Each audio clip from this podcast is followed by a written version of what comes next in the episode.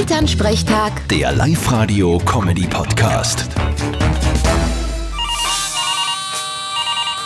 Hallo Mama. Grüß dich, Martin. Du, am Sonntag ist Palmsonntag.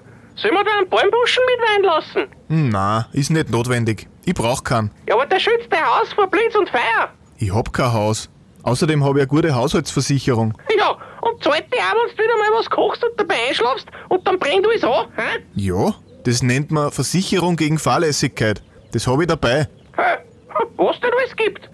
Sag, hast du eigentlich eine Lebensversicherung auch? Na, habe ich nicht. Wenn ich mal stirb, dann sollen wirklich alle traurig sein und sich nicht irgendeiner freien Kinder drüber. Vierte Mama. Hast du auch wieder recht. Vierte Martin. Elternsprechtag. Der Live-Radio-Comedy-Podcast.